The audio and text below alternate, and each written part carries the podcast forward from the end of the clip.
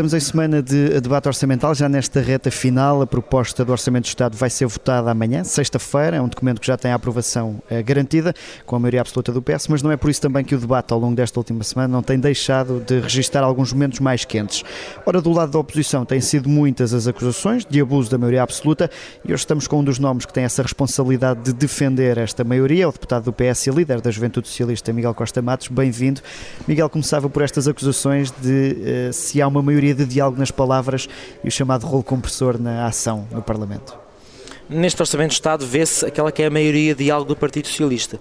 Vê-se não só porque aqueles que foram os compromissos que nós assumimos com o PCP e com o Bloco de Esquerda na última negociação orçamental são cumpridos na íntegra neste Orçamento do Estado e significa um, um volume muito razoável, muito significativo daquelas que são as medidas que adotamos neste Orçamento do Estado, a atualização das pensões, as creches gratuitas e não só, mas também neste processo de especialidade, soubemos ouvir, ir eh, ao encontro das propostas que os partidos apresentaram.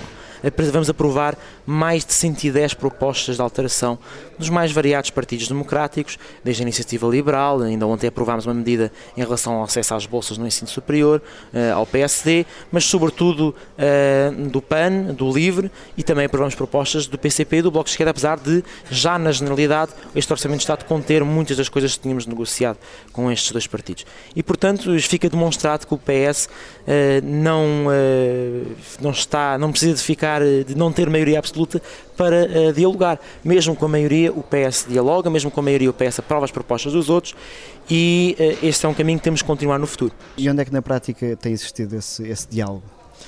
É um diálogo alargado nas várias áreas.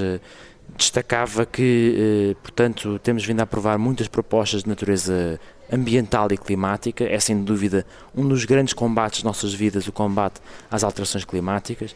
Conseguimos também, em negociação com o LIVRE, avançar em algumas áreas que nós tínhamos no nosso programa de eleitoral, como é o caso da Semana de Quatro Dias, que vai ter um teste, um piloto no, no próximo, durante este ano, Uh, com cerca de 100 empresas a poderem testar esta semana de 4 dias. Vamos ter uh, também uh, propostas do, do PCP, do, do, Bloco de Esquerda aprovadas e, e, naturalmente temos propostas nossas que nós conseguimos afirmar e isso também não é de suma menos importância.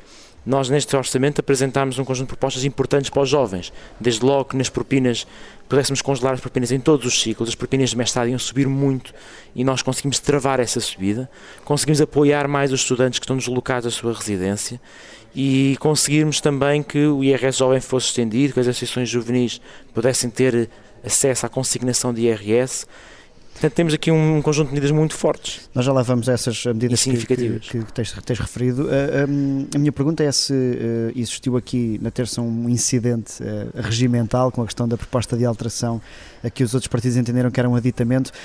o facto de todos os partidos da oposição terem estado contra isto e o PS ter mantido a sua posição não significa que está um bocadinho aliado destas críticas e deste diálogo, mais uma vez? Não, esse, esse incidente depois repetiu-se na quarta-feira também com uma proposta do LIVRE. Portanto, fica Mas bem já demonstrado. Com o aberto, não, é? não é uma questão de precedente, porque o precedente já vinha de trás. Ou seja, nós já tínhamos tido, tanto no, no governo do, do Pedro Passos, na altura da legislatura em que o Primeiro-Ministro era Pedro Passos Coelho, como também durante os seis anos da Geringonça, os textos de substituição às propostas de alteração ao orçamento eram entregues em cima de, das votações.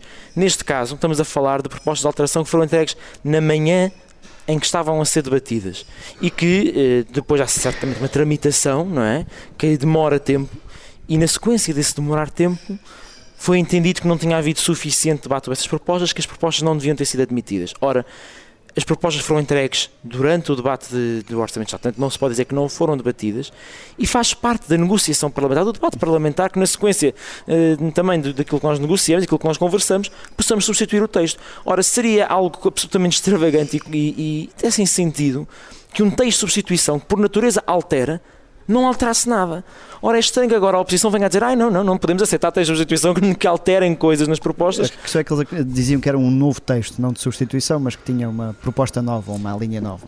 E vamos concretizar, não é? Na proposta do PS, que era sobre endividamento das autarquias, nós acrescentamos de facto texto sobre endividamento das autarquias. No caso do, do LIVRE, nós tínhamos apoios para três tipos de pessoa, para vítimas de violência doméstica, para pessoas que se queriam, os cônjuges de quem se queria mudar para o interior e também para pessoas queriam fazer um projeto de reconversão profissional, portanto estavam desempregados estruturalmente e queriam procurar entrar numa nova área de trabalho para conseguir ver se tinham melhores hipóteses de se integrar, de terem, terem empregabilidade.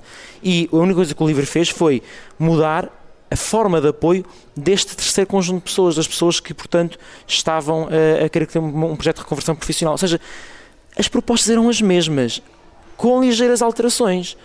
E vão-me dizer que eram novos textos. De facto, o problema aqui é que não convinha, não convinha à, à, oposição fazer estas alterações. Quando eram propostas negociadas com eles, estava tudo bem, as propostas de alteração eram aceitas. Agora, como foram negociadas entre o PS e o LIVRE, aí já não interessava. Vamos a esse diálogo entre, entre o PS e o LIVRE, um, porque o LIVRE tem sido o partido que mais tem conseguido estar, digamos assim, a receber luz verde do, do Partido Socialista. Que méritos é que estas propostas do deputado Rui Tavares têm que as outras bancadas não têm conseguido apresentar? O PS é um partido de esquerda, é um partido ecologista e, portanto, é natural que nós com o Partido Livre, que também é um partido de esquerda, também é um partido ecologista, encontramos muitos pontos em comum. Uh, o programa 3C, que nos fala da necessidade de nós termos uh, casas com mais conforto térmico, com conseguimos fazer, uh, enfim, uma transição para maior eficiência energética, esse é um, um, objetivo que nós perfilhamos e, sobretudo, com uma grande preocupação do ponto de vista das desigualdades sociais. Quem não tem dinheiro para fazer as obras na casa, para substituir as janelas, para, para conseguir melhor isolamento nas paredes. E, portanto, as preocupações que eles, que eles trouxeram ao debate parlamentar são, são preocupações que nós também temos, em muita medida também já tínhamos vindo a, a propor. Mas Ora, isso, isso, depois não choca de frente com o facto do Governo ter chamado a Iniciativa Liberal e PSD Madeira e ter deixado de fora o Bloco de Esquerda e PCP? Mas nós já tínhamos vindo a negociar com o PCP e com o Bloco na anterior eh, legislatura e incluímos todos esses compromissos na anterior legislatura neste Orçamento do Estado. Ora, o PCP e o Bloco, nessa altura, puseram-se de fora dessas negociações, quiseram sair da mesa da negociação. E é pena, o povo deu a sua resposta a isso e acho que é um conjunto de pessoas no, no, Partido Socialista desejamos que possamos eh, voltar a ouvir aqueles que são os contributos do PCP e do Bloco de Esquerda. Aliás, já neste orçamento estamos a aprovar propostas do PCP e do Bloco de Esquerda, eles não estão excluídos de absolutamente nada. Mas Simplesmente, um uma dinâmica completamente diferente. Nós temos que eh, dialogar e valorizar o contributo de quem quer dialogar e, e, e quem quer contribuir. Infelizmente o PCP e o Bloco colocaram-se à margem disso no final do último processo orçamental e, e esperemos que no futuro venham a, a ter um, um, papel ainda mais construtivo do que tiveram agora. Ou seja, que possam voltar à mesa, eventualmente. Eu penso que o, o PS mostrou já que é uma maioria de diálogo. Aprovámos mais de 110 propostas de alteração de vários partidos, desde a Iniciativa Liberal eh, ao PSD, eh, ao PCP, ao Bloco, ao Livre e ao PAN. E, portanto, nós não precisamos dar, dar mais provas de que queremos dialogar. Os outros partidos é que têm que dar provas que conseguem construir uma relação construtiva e, e, apresentar propostas que sejam possíveis de construirmos em conjunto um caminho para a frente. Mas é possível dialogar eh, com um orçamento que, ao contrário dos outros, já não tem aquela almofada que existia para alocar as propostas de outros partidos? Enfim, agora necessariamente não, não teria que ser a mesma, não é? Porque há uma maioria absoluta, mas não existindo essa margem, se não exclui também os partidos de poderem implementar mais medidas. Mas este é um orçamento que contém um, uma grande margem que já está alocada desde outubro, desde as negociações que fizemos que é que com o PCP e com o Bloco, e nós não, nós não revogamos nenhum desses compromissos. Eles estão lá. E nós honramos a nossa palavra, comprometemos-nos na altura e mantemos esse compromisso. E são muitas centenas de milhões de euros dos compromissos que fizemos na altura e que nós honramos. E, portanto, é abusivo dizer que não contámos com o PCP e com o Bloco para a construção deste orçamento, porque está lá muito dinheiro cativado para essas, para essas opções e que são opções importantes, a atualização das pensões, uh, o aumento do salário mínimo, as creches gratuitas, entre outras opções que lá estão. Uh, sem dúvida que uh, esse é um caminho para continuar nesta maioria de diálogo. Agora, um orçamento de Estado não é uh, um, uma lista para o Pai Natal. implica opções, não podemos incluir lá tudo. Nós vemos propostas de alteração que contêm disposições sobre contratações avulsas de 10, de 20, de 50, de 100, de 1000. Em quase todos os serviços públicos tem uma proposta de alteração a dizer quantas pessoas é que devíamos contratar. Devíamos ter um milhão mais para ali, um milhão mais para lá. Estas coisas têm que ser vistas também num conjunto. Temos propostas de alteração que alteram o código do Trabalho, no Orçamento do Estado. Quando a alteração ao Código de Trabalho é algo que segue um conjunto de regras próprias, da nossa, até a nossa Constituição impõe essa, essa tramitação. E, portanto, dialogar sim, uh, sermos construtivos sim e esperemos que o PCP e o Bloco no futuro também. Já, já vamos a esse futuro também, é, muito rapidamente porque o Miguel criticou no Twitter o facto do Bloco ter votado ao lado do, do Chega algumas propostas, ou ter votado algumas propostas do, do Partido Chega. Uh, Perguntava-lhe, olhando para um antigo parceiro, uh, o que é que isto diz sobre esse antigo parceiro, o Bloco de Esquerda, e se o PS vai manter esta, este princípio de não votar propostas do Chega? O que os nossos parceiros decidem fazer com os seus votos é inteiramente da decisão deles e o, o Bloco de Esquerda é um partido com o qual nós partilhamos uma defesa do Estado Social, da democracia e, e não, não retira mérito nenhum àquelas que são as suas convicções, os seus votos. No entanto, é evidente que o Chega vai querer neste momento fazer um dourar da pílula, uh, procurar uh, mascarar, disfarçar aquela que é a sua agenda racista, aquela que é a sua agenda profundamente comprometida com as desigualdades, não só uh, sociais, mas também económicas, com uma agenda fofinha que até importou a antiga deputada do PAN, Cristina Rodrigues, para trazer uma agenda feminista e animalista, enfim, para tentar disfarçar esta que é a sua agenda. E nós podemos decidir colaborar com esta máscara ou podemos procurar desmascarar esta tentativa.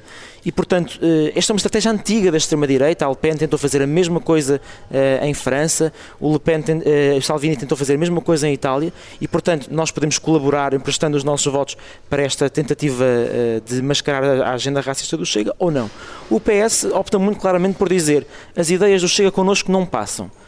E não vamos aqui contribuir para normalizar o Partido Chega, porque nada do que eles defendem é normal. São partidos de extrema-direita são partido que não, eh, que não contribui para aquela que é eh, o enriquecimento das nossas opções democráticas, porque quer excluir etnias, porque quer eh, destruir ativamente o conjunto dos preceitos do nosso Estado de Direito e, e, para isso não contem connosco.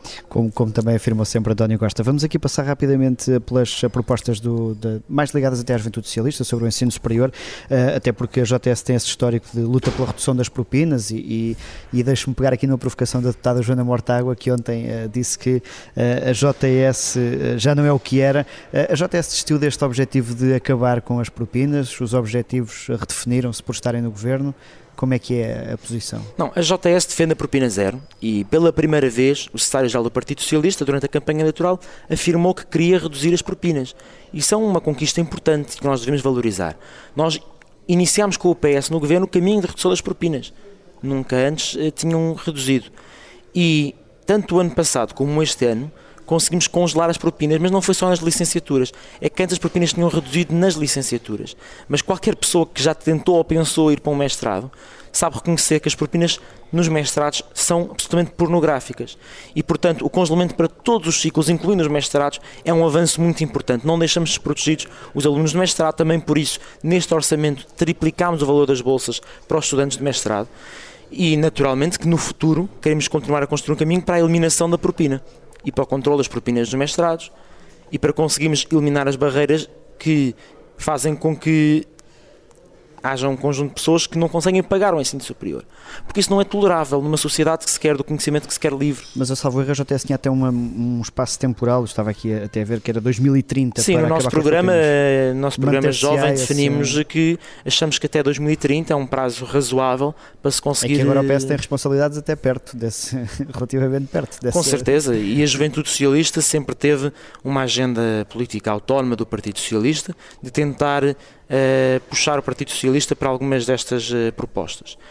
E já o conseguimos no passado, tanto conseguimos reduzir as propinas, tanto que agora conseguimos congelá-las, tanto conseguimos, eh, puxando o passado mais atrás, com o Sérgio Sousa Pinto, a interrupção voluntária da gravidez, com o Pedro Nuno Santos e Eduardo Cordeiro, a legalização do casamento de pessoas do mesmo sexo, e temos a esperança de conseguir também convencer o Partido Socialista a acabar com a propina. Para já, nesta campanha eleitoral, conseguimos convencer o Partido Socialista a comprometer-se em reduzir a propina. Isso já é uma coisa muito positiva que vai no sentido certo de continuarmos este caminho de tornar o ensino ficava satisfeito mais daqui a uns anos um sucessor seu pudesse aqui referir que com Miguel Costa Bates conseguimos zero.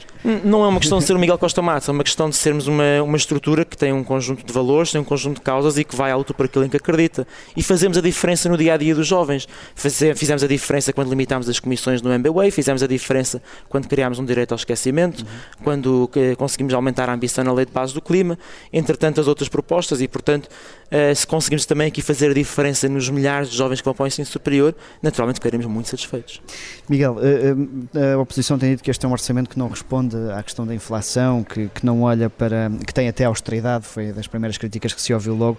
Eu perguntava se este é um orçamento que é para já de transição e o de 2023 é que vai ser o, o primeiro grande orçamento de, deste governo. É natural que um orçamento para seis meses seja um orçamento diferente de um orçamento para um ano inteiro. Existe um orçamento que responde ao problema da inflação e é natural que as oposições elas acabem-nos criticar e apontar o que falta e naturalmente que os, os problemas é sempre difícil responder, responder a estes problemas na totalidade. Se nós adotássemos cada uma das propostas da oposição, eles na mesma cá estariam a dizer que não chega, que era preciso fazer mais, este é um orçamento que responde à inflação de uma maneira que procura controlá-la. Ou seja, nós respondemos às causas da inflação, ao aumento dos preços para os agricultores, ao aumento dos preços dos combustíveis e que prossegue um caminho de procurar salvaguardar as pessoas que são mais desfavorecidas, que são mais desprotegidas, aquelas que têm os rendimentos mais baixos. Naturalmente que eh, em relação àquilo que será as medidas para o futuro, nós temos que continuar a acompanhar a evolução da inflação e procurar responder. Não há aqui medidas que podem perder-se pelo caminho, por exemplo, o desdobramento dos escalões, com a perda de poder de compra, não pode perder-se um bocadinho o efeito? Não, o, impacto na classe média do desdobramento do, dos escalões do IRS é bastante significativo. Uh, é por muito que os preços uh, subam uh, e há expectativa, inclusive a nível europeia, a nível europeu, que os preços venham a acalmar o seu, o seu ritmo de subida uh, no, no segundo semestre, portanto na, na, segunda metade do ano, mas uh, mesmo que os preços continuem a subir, o, o desdobramento uh, dos escalões continuará a ter um impacto muito significativo para as classes médias que completa a reforma que nós fizemos em, em 2018. Então, em 2018 fizemos uma reforma do IRS mais dirigida aos baixos rendimentos, agora neste ano estamos a fazer uma, uma reforma do IRS dirigida à classe média sem esquecer também os baixos rendimentos, na medida em que, por exemplo, o mínimo de existências sobe, sem esquecer os jovens, na medida em que o IRS jovem é passa de 3 para 5 anos, também que a dedução para os dependentes, para quem tem filhos, aumenta e, portanto, eh, a reforma do IRS é um ato contínuo. Este orçamento foi muito preparado pela anterior equipa do, de João Leão. Eh, a minha pergunta é se já, se já nota aqui dedo de Fernando Medina neste, nesta proposta apresentada já por ele.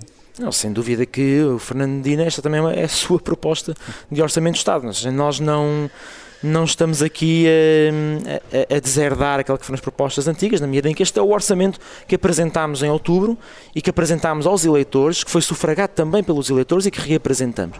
Mas tem um contributo muito importante Fernando Medina, isso aliás também se pode ver nas propostas que o PS negociou com o Governo, nomeadamente na área das autarquias, em que nós temos um reforço muito substancial daquilo que é o pacote para a descentralização, daquilo que é um conjunto de liberdades, de, de, fim de restrições que estavam é impostas às autarquias. Pode ter essa experiência do que é que os autarcas necessitam. Sem dúvida, e, e, que foi um autarca muito importante para acelerar o processo de centralização, como Presidente da Área Metropolitana de Lisboa, e, e assim temos que continuar, porque esta é uma das grandes reformas do Estado. Nós muitas vezes eh, ouvimos os cidadãos falarem que o poder está longe, que o poder está concentrado em Lisboa, no Terreiro do Passo. E a melhor maneira de nós fazermos com que o poder possa responder às pessoas é torná-lo mais próximo delas, dos problemas reais do território, justamente com os autarcas. E é por isso que este pacote de centralização é importante e que nós temos que dar aos autarcas também os recursos e os instrumentos para poderem executá-lo. Sobretudo que as críticas têm sido também algumas nas últimas semanas. Nós temos que ser capazes de ouvir e temos que ser eh, capazes de conseguir construir e, melhor eh, adaptar os instrumentos para que a descentralização seja um sucesso. E é preciso que os autarcas consigam executá-lo, porque durante muitos anos ouvimos dizer que uh, um, um, euro em Lisboa valia 3 euros no poder local, muitas vezes ouvimos dizer que bastava dar mais meios ao poder local. Ora, nós estamos a dar esses meios, se for preciso, vamos reforçá-los. Já nos comprometemos que, se se verificar que a verba não é suficiente, vamos aumentar a verba, mas não podemos simplesmente lavar as mãos e dizer eh, que uh, desistimos da descentralização. Nós, PS, nós, Governo, não podemos desistir disso e os autarcas também não podem, não podem uh, desistir desse processo, porque durante muitos anos reclamaram por ele e agora ele tem mesmo de avançar, não só uh, em benefício daquilo que é uma ideia vaga do que deve ser o poder local ou, ou, a administração do Estado, mas em benefício dos cidadãos que vão ser beneficiados por terem o poder mais próximo deles e dos seus problemas. Nessa questão de aproximar o poder das pessoas, estamos aqui já a aproximar-nos da reta final. O Miguel integra a Comissão de Orçamento e Finanças e, portanto, tem acompanhado este processo orçamental na sua plenitude. Uh, este é um processo que precisa aqui também de alguma revisão ou reforma, ou seja, esta questão são 1500 propostas de alteração, são maratonas de dias inteiros e noites de votações, ou seja, há aqui questões que deviam ser revistas. Isto porque há, aquelas propostas que às vezes nem envolvem tanto orçamento, são mais questões simbólicas para marcar posição. Também isto podia ser revisto ou não nesta questão do processo orçamental? A primeira coisa que é importante se dizer é que não se deve cercear aquela que é o poder de iniciativa de um deputado. Porque somos eleitos pelo povo para representar as nossas ideias e mal seria se agora limitássemos a capacidade de iniciativa. Aliás, é isso que com aquele teatro que se fez aqui no plenário se tentou fazer um texto de substituição dentro da mesma área, que, mas que alterava, naturalmente, senão não era um texto de substituição, era o mesmo texto, que não pudesse ser admitido. Isso deve sempre ser admitido na medida em que a capacidade de iniciativa é a única salvaguarda que, de facto, podemos ter pluralidade, podemos ter ideias diferentes no Parlamento. Aquilo que era preciso era procurar tomar decisões mais informadas, conseguimos nos capacitar melhor sobre o que, é que são os custos efetivos de cada uma das escolhas que temos que tomar no processo orçamental.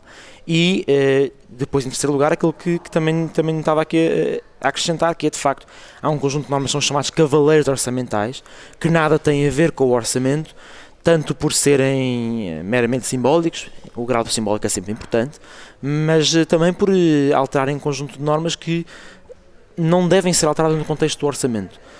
E também penso que devemos fazer uma reflexão sobre eh, esta, esta agenda de, para cada organismo, temos uma meta de contratação inscrita no orçamento, temos avulso uh, um, ou outro, um ou outro reforço.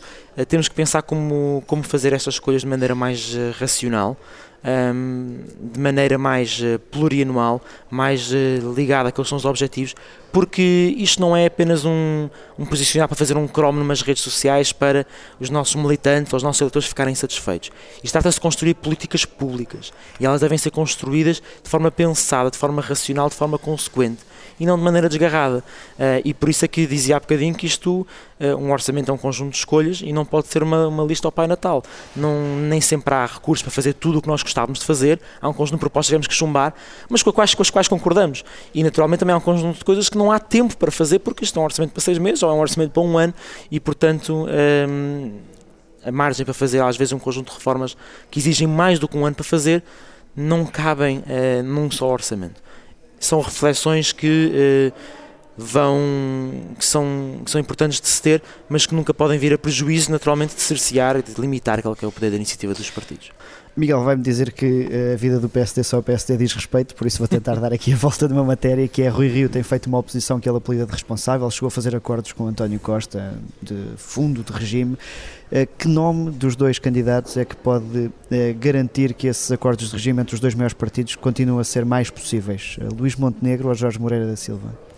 Bom, de facto a vida do PSD ao PSD compete, mas como democratas nós devemos equacionar de fora, e os militantes do PSD farão a sua escolha, duas questões. Em primeiro lugar, que seria importante que uh, houvesse um, do parte, da parte do PSD uma clara linha vermelha em relação ao Chega, em relação aos valores que o Chega apresenta, e que infelizmente o próprio Rui Rio, por muito que se apresente como moderado, não tem conseguido fazer essa, essa linha vermelha. Uh, fez um acordo com o Chega nos Açores, admitiu que poderia vir a fazer acordos com o Chega se tivesse ganho as eleições e apresentou um conjunto de propostas que algumas delas uh, tinham as suas semelhanças com o Chega e isso tenho esperança que o novo líder do PSD saiba evitar esse erro.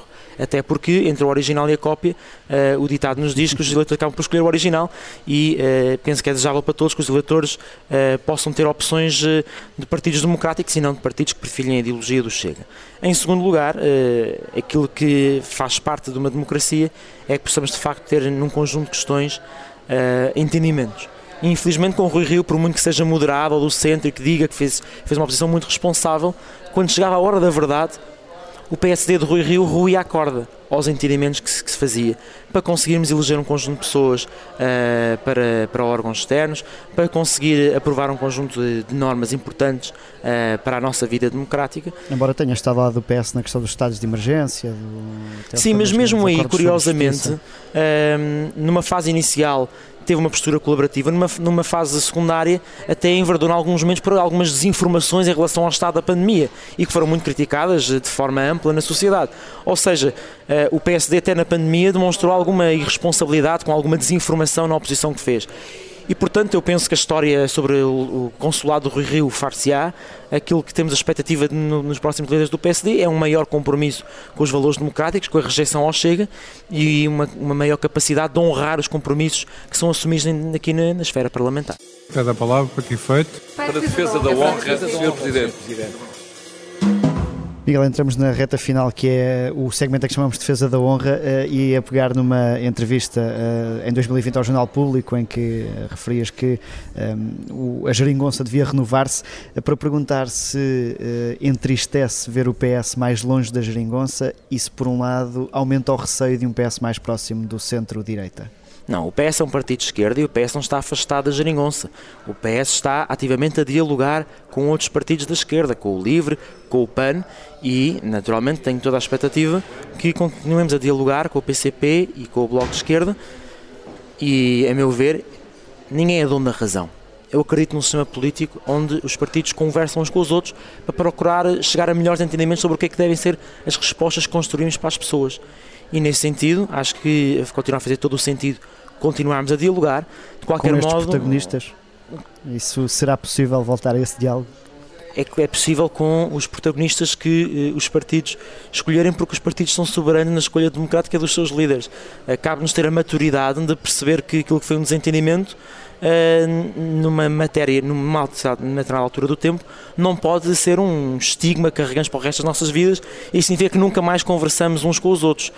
É importante também dizer que, de facto, o PS incorporou os compromissos que tinha com a esquerda no seu programa eleitoral e os portugueses deram-nos a maioria porque souberam que a melhor maneira de continuar a geringonça era dar ao PS a capacidade de poder governar sem uh, ter que aturar algumas das uh, intransigências que infelizmente se faziam sentir, porque a melhor maneira de dialogar é de facto conseguirmos uh, chegar a entendimentos e conversar, não é dizer é isto, é tudo isto ou nada e enfim, eh, todos nós acho que aprendemos nos últimos anos um bocadinho melhor a conversar uns com os outros e sem dúvida que para o futuro temos que continuar essa conversa. Obrigado, Miguel Costa Bates. Ora, já a seguir vamos aos passos perdidos para falar de hipocrisia.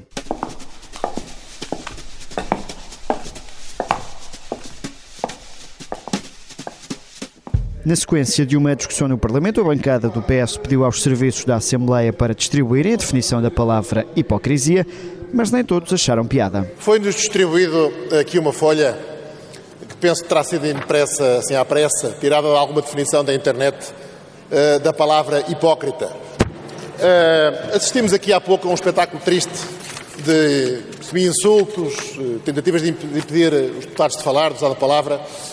nós só queríamos dizer o seguinte: a nosso ver, isto não é uma forma correta de conduzir ou de levar a cabo o debate parlamentar. Eh, nós, é uma pura brincadeira. Não brincamos no Parlamento com os portugueses. A bancada do grupo parlamentar do Partido Socialista foi insultada e o Sr. Presidente fez uma boa intervenção.